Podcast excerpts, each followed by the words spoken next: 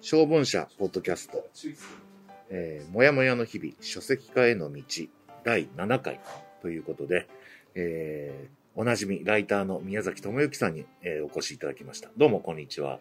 こんにちもや、宮崎智之です。そうでした。そうです。あのーキャラ付けをねうん、これからしていかないといけなくて、はい。そういえばキャラ付けといえばですね、最近、あのー、助種さん、渡辺助種さんと、えっ、と、スペースをやってるんですけど、はいはい。その時に、うん一個またフレーズができておう、僕褒められるの好きじゃないですか。はい。で、褒められたものはスクショするじゃないですか。はいはい読。み返したいので。はいだから、あの、メールとか読むときに、スクショ入りっていう キーワードがなるほど出てこれはスクショ入りですねっていう。だから皆さんぜひね、はいおやむの日々でスクショ入りの、あの、ツイートをしていただけると、あの、またこの、ラジオというか、ポッドキャストのスクショ入りって言えるので、はいそう。そうですね。そうすればね、その実際に我々も宮崎さんのスクスクスクショを、まあ、取って、はい僕のあの自己肯定感が下がったときに、また読むと。はい。はい、ぜひお願いしますスクショ。入りよろしくお願いします。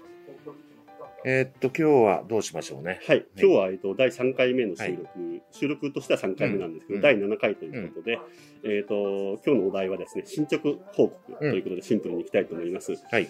で、前回ですね、あの、僕が最終リライトというか、うん。まあ、リライトの大詰めのリライトを、うん。えっと、まだゲラに出す前、ワードファイル内でやるということがありまして、うん。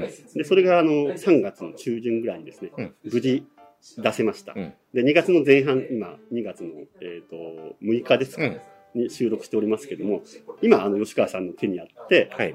ちょうど今日ですね、えっ、と、具体的な打ち合わせをして、日程等も、ついに、ついに日程等も見えてきたという。ね、動き出しましたねだね。、まだこの日ぴったりとは言えないんですけども、大体イメージが湧きまして、はいまあ暑い時ぐらいには出せるんじゃなかろうかと。はい。今年の夏はもやもやでということで、はいえっ、と、吉川さん、どうでしたでしょうか？編集されて。いや、あのね、うん。これがね、あの、まあ、もともと毎回毎回、あの、拝読して、あの、感じてたんですけど、うん。あの、今回、あの、ブラッシュアップしていただいて、もうさらにね、あの、本として読みたいっていう内容にちょっとなってると思いますよかっいかがですかね？た。よかったです。あの、前回ね、文章一つ一つをきれいにするだけじゃなくて、接合もあるよっていうふうに言ったんですけど、それを意識してやりました。うん。ただ僕、この本に関しては、文章が命だと実は思ってて、うん。まあもちろんね、あのー次回の放送とかでも話し合うと思いますけど、想定とかデザインとか署名とかもあるんですけども、やっぱ文章で勝負したいっていうのがありますので、で、あの、そのためにですね、普段、本当は結構早めにゲラを出版の場合出すっていうことなんですけども、ゲラになってからまた僕がものすごく細かく直したら、かなりうん。大変だということで、ミスも増えちゃいますしね。そう、ん。ギリギリまで僕の方でワードファイルをいじくってゲラにするというふうにやっていて、で、もう一応ですね、もう少しいじるかもしれないですけど、ゲラにはなれる状況にはなりました。はいただですね、やっぱりこだわればこだわるほど、どんどんどんどん、うん。もっともっとって感じになってきて、うん。結局ゲラでも直しちゃいそうですよね。うん。まあ、まあ、そういうもんですね。そう、はい。まあ、ブラッシュアップして、あのーね、もやめの日々、連載中も言ってましたけど、言葉だけで作られた世界というコンセプトがあるので、当然写真も、総画もおそらく入んな入らないと思いますので、そこら辺は、えっ、と、ブラッシュアップして、いやー、宮崎さん、この文章はすごいよ。もう、一語一句、全部正確な位置に配置されてるよって言われるぐらいおやりたいですね。いいですね。はい。やっぱゲラになってみないとね、うんあのーこれすごくなんか僕のこだわりなんだけど、文字ってプロダクトでもあると思うんですよ。ものでも。うんで、こう、パッと目に入ってきたとき、どういう、こう、文字の量かとか、その白い紙に黒い場所がどれだけあるかとか、そういうので美しさって変わるときないですか、いや、その通りです。そうですよね、はいプロダクトとして。だから、結局、ゲラで見ないと、そうそうそうっていうのはありますからねそうそう。結局最後はゲラで見ると。うんで、まあ、やっぱりそういう、なんだ、細部まで、うん。段落分けが綺麗かとか、えーと、開業が綺麗に行われてるかとか、そういうところまで、あとページ送りとかですね、うん、こだわり抜いた、えーと、この本はそこをこだわれることができる本なので、非常にまだまだ腕が鳴りますということで、あのー次回の、えー、と配信でいろいろ細かいことが出ると思いますけど、今、とりあえずそういうはい。感じで、えっ、と、まあ、ゲラを出すの、出てくるのを待ってる間にもうちょっと手を加えようかなっていう段階でございます。はい。まあ、暖かくなる頃、まあ、夏ですかね。うんはい。暖かくなる頃に皆さんのお手元にはいいよいよ、はい。えっ、と、届けれるという算段が、はい今日ついたはい、といそうです。ことで、ようやく。はい、そういうことです。はい。よかったです。でもまあね、気を抜かずにはい頑張っていく。で、もやめの日々ね、これからもどんどん盛り上げていきたいので、えっ、と、一押しもやめの日々、じゃあ行きましょうか。うんと、恒例ですけども、はいえっ、と、まだ来てますので、はい。えっ、と、読み上げはい。ていちょっとごただいてよろしいですか？紹介しますね。えーおなじみ、石田月美さん。うん。あの、小文社からうつこん、はいあの出してくださった、はいえー物書きの方ですけれども、石田月美さんが、えー、一押しもやもやの日々ということで、第168回、優しい死神を挙げてくださいましてね。ありがとうございます。で、まあ、引用されてましてですね、えー僕の目の下に熊があるのではなく、熊があって僕がいるという心理である。つまり僕ではなく、熊こそが僕の本体だったのだ。ということで、まさにこのサムネ写真といって、あの、僕がですね、はいあの、前後というメディアに取材された時の写真があまりにも顔色が悪かったので、面白いからツイートしたものに対して反応してくれました。確かにこれ見るとも、あの、熊が本体ですね。そうですね。はあのーこの記事自体は僕が、あの、あだ名が、あの、あって、会社員時代に後輩から優しい死神と働く廃人と言われてたと いうふうな、えっ、と、ものですね。えっ、と、これ続けていきましょうか。コメントを。そうですね。続きものなんで。えっ、とね、これですね。ああ、そうだ。えーっと、これもおなじみ猫さん。えーどうも私しか思ってないようなのですが、宮崎智之さんは死神でもデスノートのキャラクターでも、澄んだ中島ラモ、澄んだら中島ラモでもなくて、妖精です。理由はありません。あくまでも私の直感ですと。猫さんが唱えてくれてる宮崎妖精説ですね。で、これは、あの、前回のですね、前回もこの、あの、死神の話になって、それに対して反応していただいたツイートです。妖精ですか？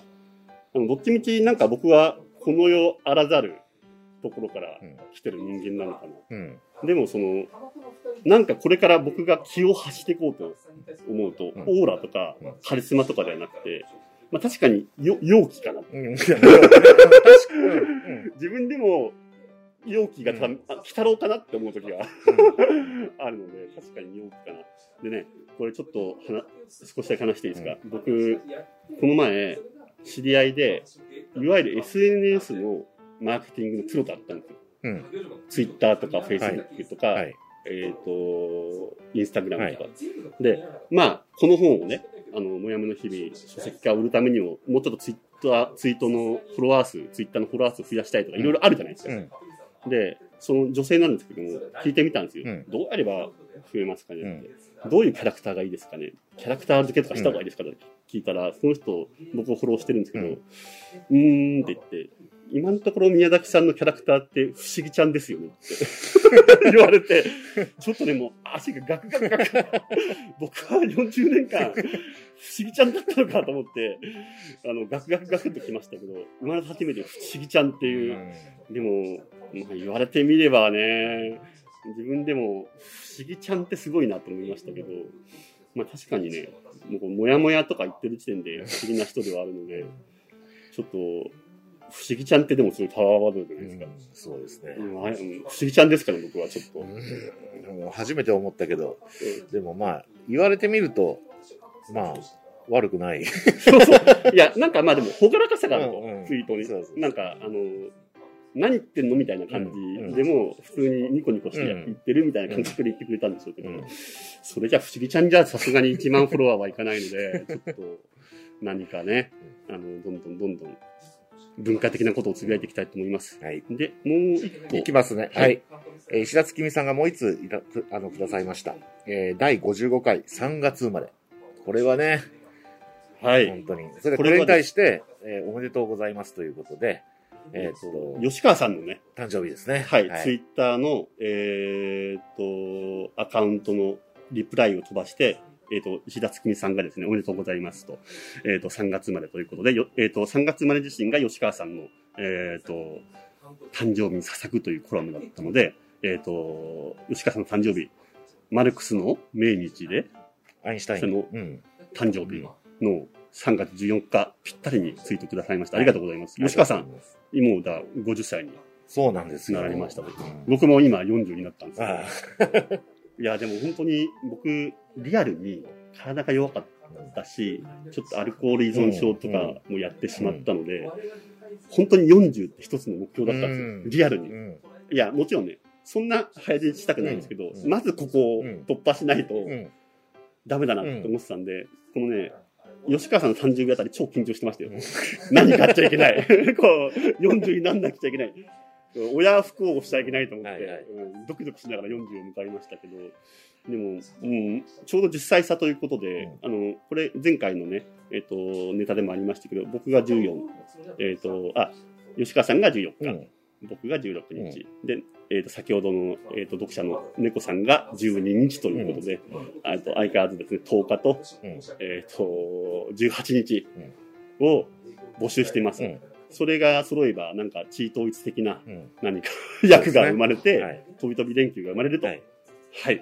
そんな感じでございますね。ありがとうございます。ありがとうございます。もやもやの日々、一押しもやの日々。まあ、読者の方ね、大体もうつぶやいてくださったよって、いあの、おっしゃってくれると思いますけど、あの、次回のねうん、これ収録でお話しするタイトルとかってまだ決まってなくて、やっぱどういうところを読んでくれたのかなっていうので、これ結構、えっ、と、大きな要素うん。として一押しもやの日々ってあると思うんですよ。うんいろんな読み方ができる、うんうんえー連載なんで、ぜひ今後も、えっ、と、ツイートくだされば幸いです。はいですいません、最後に1点だけ、ちょっと告知入れさせてください。うん今日吉川さんに健康しようとして忘れてきてしまったんですけども、えっ、と、ウィッチンケアというですあね、、はいはい、出ましたね。えっとうん文芸誌はいにですね、えっ、と、また今回私も書いております。今回は、えっ、と、小編小説ということで、うん創作を書いておりまして、えーっと、over beautiful という、うん。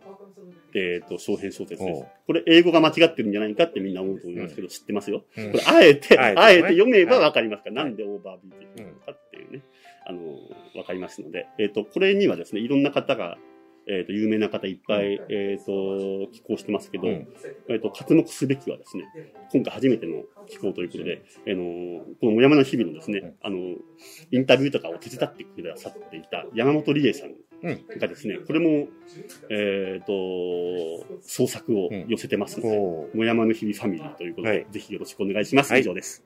ありがとうございました。じゃあまた、はい、来週ぐらいですかね。はいはい。ありもやございました。ありがとうございました。